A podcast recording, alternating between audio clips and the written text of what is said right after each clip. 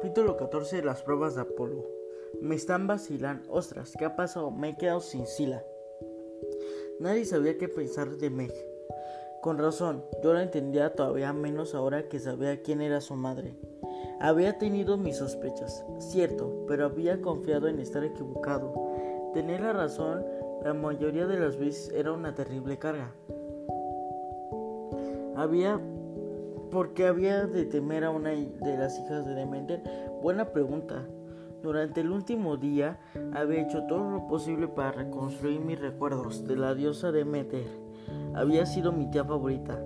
Los dioses de la primera generación habían sido unos estirados. Me refiero a vosotros, Era, Hades y papá.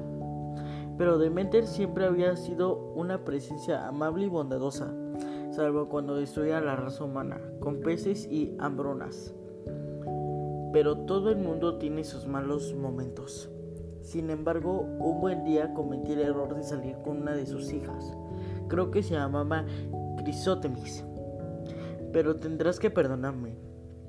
Si me equivoco, cuando era Dios, también me costaba acordarme de los nombres de todas mis ex. La joven cantó una canción de la cosecha en una de mis fiestas délficas, tenía una voz tan bonita que me enamoré de ella.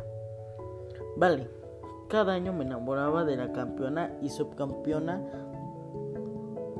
pero, ¿qué puedo decir? No puedo resistirme a una voz melodiosa. Demeter no estaba de acuerdo.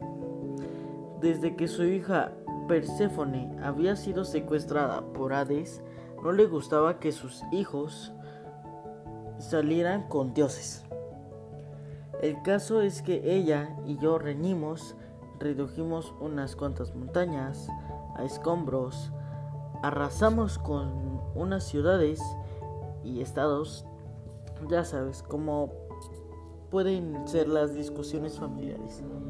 Al final acordamos una tregua precaria pero desde entonces me había propuesto evitar a los hijos de Demeter. Y ahí estaba yo ahora, sirviendo a Meg McFlyer, la hija más granuja de Demeter que había empuñado jamás una hoz, una hoz. Me preguntaba, ¿quién era el padre Meg para haber atraído la atención, la atención de la diosa Demeter? Casi nunca se enamoraba de mortales. Además, Meg era extraordinariamente poderosa. La mayoría de los hijos de Demeter tenía pocas habilidades. Aparte de hacer las cosechas que crezcan y mantener los hongos a raya, pero empuñar dos espadas doradas e invocar a Carpio eran aptitudes de primera. Todos esos pensamientos cruzaban por mi mente, mientras Quirón dispersaba la multitud e instaba a todo el mundo a que guardarse sus armas.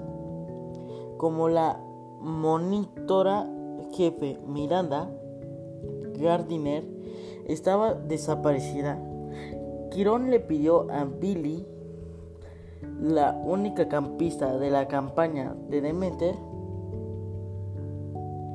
que quedaba que acompañase a Meg a la cabaña. 4. Las dos chicas se retiraron rápidamente. Mientras melocontones, melocontones daban brincos. Entusiasmado detrás de ellas, Meg me lanzó una mirada de preocupación. Como yo no sabía qué hacer, le dediqué un gesto de aprobación, levantando los pulgares. Hasta mañana. Ella no parecía nada animada. Cuando desapareció en la oscuridad, Will Solace se ocupó de las heridas de la cabeza de Sherman, Young y Carla y Austin. Estaba junto a Connor debatiendo la necesidad de un injerto de pelo, de modo que me quedé solo y volví a la cabaña de un servidor. Me tumbé en mi catre en medio de la estancia y quedé mirando las vigas del techo. Volví a pensar en lo deprimente y lo rematadamente mortal que era ese sitio. ¿Cómo lo soportaban mis hijos? ¿Por qué no tenían una alta encendido y decoraban las paredes con relieves de oro forjado en conmemorasen mi gloria? Cuando oí que Will y los demás volvían, cerré mis ojos y me hice el dormido. Era capaz de enfrentarme a sus preguntas o sus atenciones.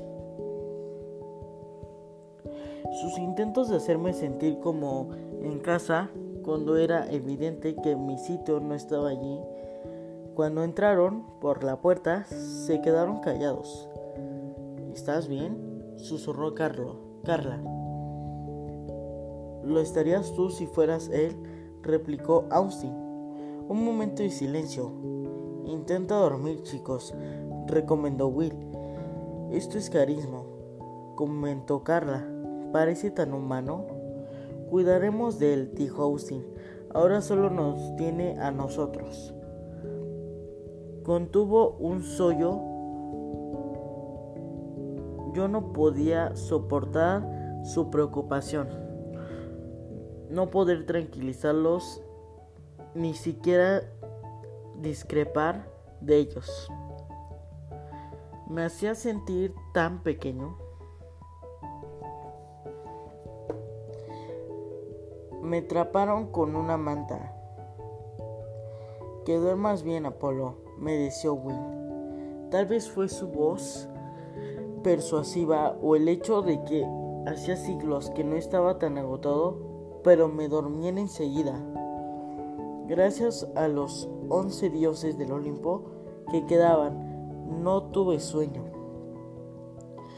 Me desperté por la mañana sintiéndome extraño, extrañamente revitalizado.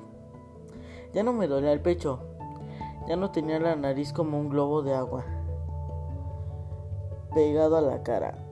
Con ayuda de mis hijos, compañeros de la cabaña, tengo que llamarlos compañeros de cabaña, conseguí dominar los misterios cercanos de la ducha, del váter y del lavabo. El cepillo de dientes me dejó pasmado. La última vez que me había, sido, mortal, no existían esas cosas. Y el desodorante corporal Qué día tan espantosa. Necesitaba un ungento encantado para que las axilas no apesten. Cuando terminé de lavarme y de vestirme con ropa limpia del almacén del campamento, zapatillas, vaqueros, una camisa de manga corta, naranja del campeón mestizo y un holgado abrigo de lana, casi me sentía lleno de optimismo. Tal vez pudiese sobrevivir a esas experiencias humanas. Me animé todavía más. Descubrí el bacon. Oh dioses, el bacon. Me prometí que cuando recuperase la inmortalidad, reuniría a las nueve musas y juntos crearemos una oda, un himno al poder de bacon, que haría llorar de emoción al cielo y sería motivo de éxtasis en todo el universo. El bacon es bueno. Sí, ese puede ser el título de una canción. El bacon es bueno. Sentarse a desayunar era lo menos formal que sentarse a cenar. Llenábamos nuestras bandejas en un buffet y nos dejaban sentarnos donde, donde quisiéramos. Ese detalle me pareció maravilloso. Oh, qué triste ejemplo de mi nueva mente mortal. Que yo que había dietado el curso de países me emocionase porque me dejasen elegir dónde sentarme. Cogí la bandeja y encontré a Meg, que estaba sentada sola al borde de un muro de contención del pabellón, acompiando con los pies por un lado y contemplando las olas de la playa. ¿Qué tal? pregunté.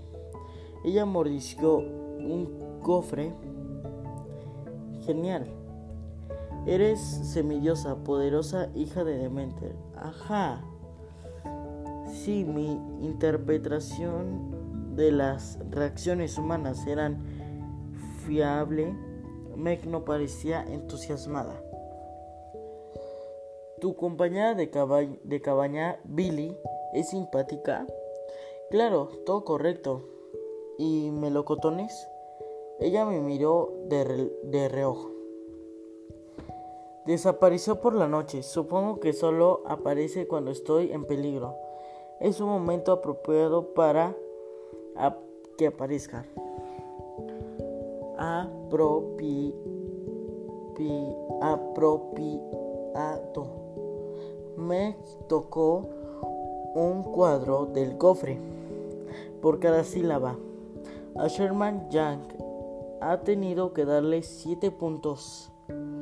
Miré a Sherman que estaba sentado a una distancia prudencial al otro lado del pabellón, lanzando, lanzando puñales con la mirada a Meg.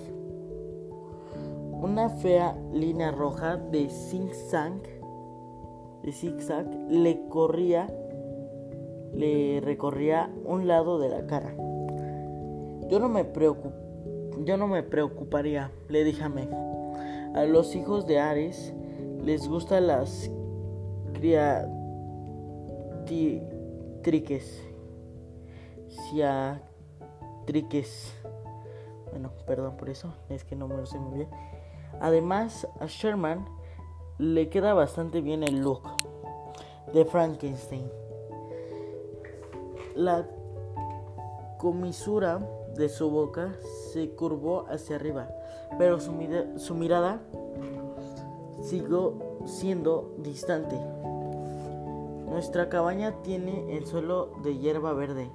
Hay un roble enorme en medio del sociente del techo. ¿No te gusta? Tengo alergia. Ah. Traté de imaginarme el árbol de su cabaña. Una vez Demeter había tenido una arboleda sagrada de robles. Me acordé de que se había enfadado mucho cuando el príncipe mortal había intentado talarla. Una arboleda sagrada. De repente, el vencón de mi estómago se estiró y me envolvió los órganos internos. Meg me agarró el brazo. Su voz sonó un zumbido lejano. Solo oí la última palabra, la más importante. ¿Apolo? Desperté de mi, de mi ensoñación. ¿Qué? Te has quedado en blanco frunció el entrejesco, entrecejo. Te he llamado seis veces, ¿de verdad? Sí, ¿dónde estabas? No sabía cómo explicarle que me sentía como si hubiese estado en la cubierta de un barco y por debajo del casco hubiera pasado una figura enorme, oscura y peligrosa. Una figura casi distinguible que luego hubiese hubiera desaparecido? No, no lo sé, tenía que ver con árboles. ¿Árboles? dijo Meg. Probablemente no sea importante. Era importante, no podía quitarme de encima la imagen de sus sueños. Ni la mujer de la corona que me instaba a que buscase la puerta, las puertas. Esa mujer no era de Menter, al menos eso creía yo. pero la idea de unos árboles sagrados despertó un recuerdo en mi interior. Algo muy antiguo, incluso para mí. No quería hablar de esas cosas con Meg hasta que hubiera obtenido, hubiera tenido, tiempo para reflexionar. Ella ya tenía bastantes preocupaciones. Además, después de la noche anterior, mi nueva y joven ama me inquietaban más que nunca. Miré los anillos de sus dedos. Corazón. Ayer las espadas no vuelvas a hacer eso. Meg, Meg frunció el ceño. ¿El qué? Cerrarte en banda y negarte a hablar. Se te pone una cara como el cemento. Ella me, me, me dedico un muffin furioso. No es verdad. Tengo espadas, lucho con ellas y qué. Habría estado bien saberlo antes. Cuando, cuando luchamos contra los espíritus de las plagas, tú mismo dijiste que no podías matar.